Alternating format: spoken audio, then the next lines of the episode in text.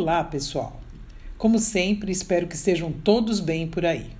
Estamos de volta trazendo para vocês o nosso segundo Profcast de 2022. Seguindo a linha do primeiro, vamos continuar abrindo as portas do mundo, ou pelo menos as nossas portas pessoais, com mais um tema intrigante que desperta em nós algumas questões que podem turbinar os nossos neurônios, literalmente. Muitos de nós, em diversas ocasiões e por motivos distintos, já pensaram em aprender um novo idioma.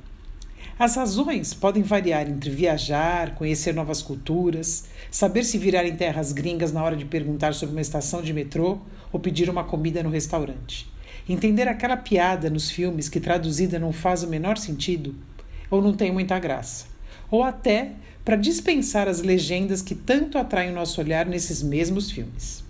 Mas uma coisa que a maioria provavelmente nunca pensou são os benefícios que o bilinguismo ou o multilinguismo até podem trazer para o nosso cérebro. Então, se você já se fez essa pergunta ou não, não se preocupe. Hoje nós teremos um papo cabeça sobre esse assunto.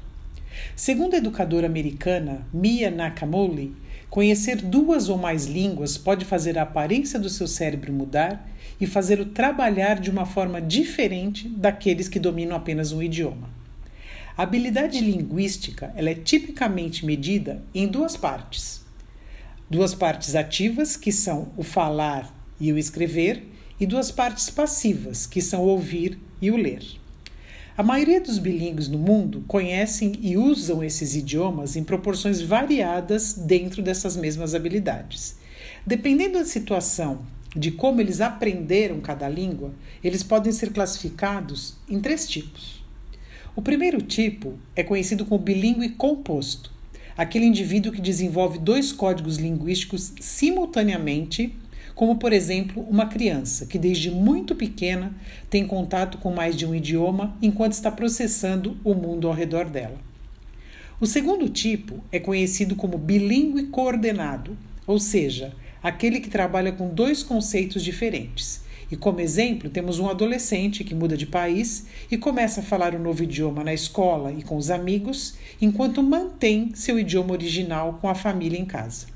E o terceiro tipo, onde se encaixa a maioria de nós, os adultos, é o bilíngue subordinado, que irá aprender uma língua secundária através dos filtros de sua primeira língua.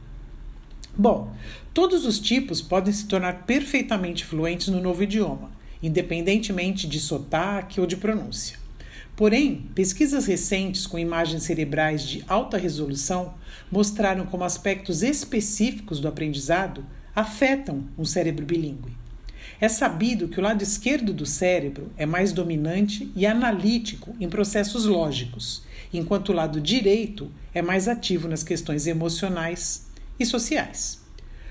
O fato de que a linguagem envolve ambas as funções, enquanto a lateralidade se desenvolve gradualmente com a idade, nos levou à teoria da hipótese do período crítico, segundo a qual as crianças aprendem mais facilmente por conta da plasticidade dos seus cérebros em desenvolvimento e uso de ambos os hemisférios na aquisição da língua, enquanto para a maioria de nós, os marmanjos, isso é lateralizado e apenas um dos hemisférios, normalmente o esquerdo.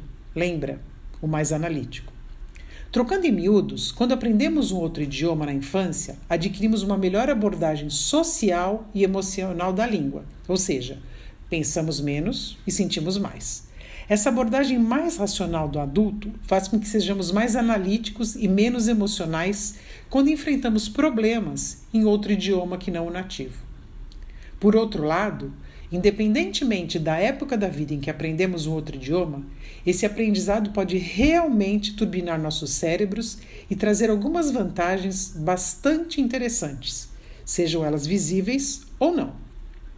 A primeira delas seria a maior densidade da massa cinzenta que contém a maioria dos nossos neurônios e sinapses. Outra vantagem seria a maior atividade em certas regiões cerebrais quando experimentando o segundo idioma. Essa atividade toda também pode atrasar em cerca de 5 anos o início de doenças como Alzheimer e demência. O esforço e a atenção necessárias para trocar de idioma também mostraram um maior fortalecimento do córtex pré-frontal dorso-lateral, que é a parte do cérebro responsável pela função executiva, solução de problemas, mudança de uma atividade para outra e o foco quando filtramos informações irrelevantes. Ok, o bilinguismo pode não nos fazer os mais espertos, mas ele com certeza pode tornar o nosso cérebro mais saudável, complexo e ativamente envolvido nas mais diversas funções. Porque um pouco de exercício não faz mal a ninguém, especialmente a nossa maravilhosa caixa preta. Bem, por hoje é só.